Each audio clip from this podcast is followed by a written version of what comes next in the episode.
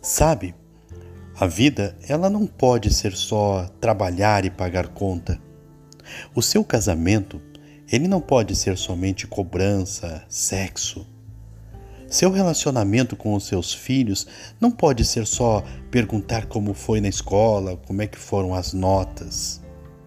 Sua preocupação não pode ser somente as suas finanças, sua academia, seu próximo apartamento, o seu próximo carro.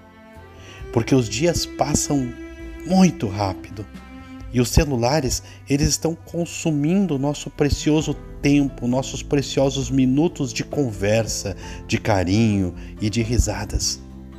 Ah, organize a sua vida colocando prioridades que realmente importam, que realmente fazem diferença no seu dia.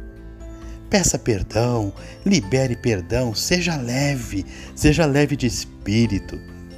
Beije quem você ama, abrace, conforte, chore junto, sorria e sorria mais ainda. Não gaste as suas energias com quem não quer o seu bem. Não perca o seu tempo abrindo a sua boca para falar o que não edifica, porque a vida é muito curta para nós vivermos aborrecidos.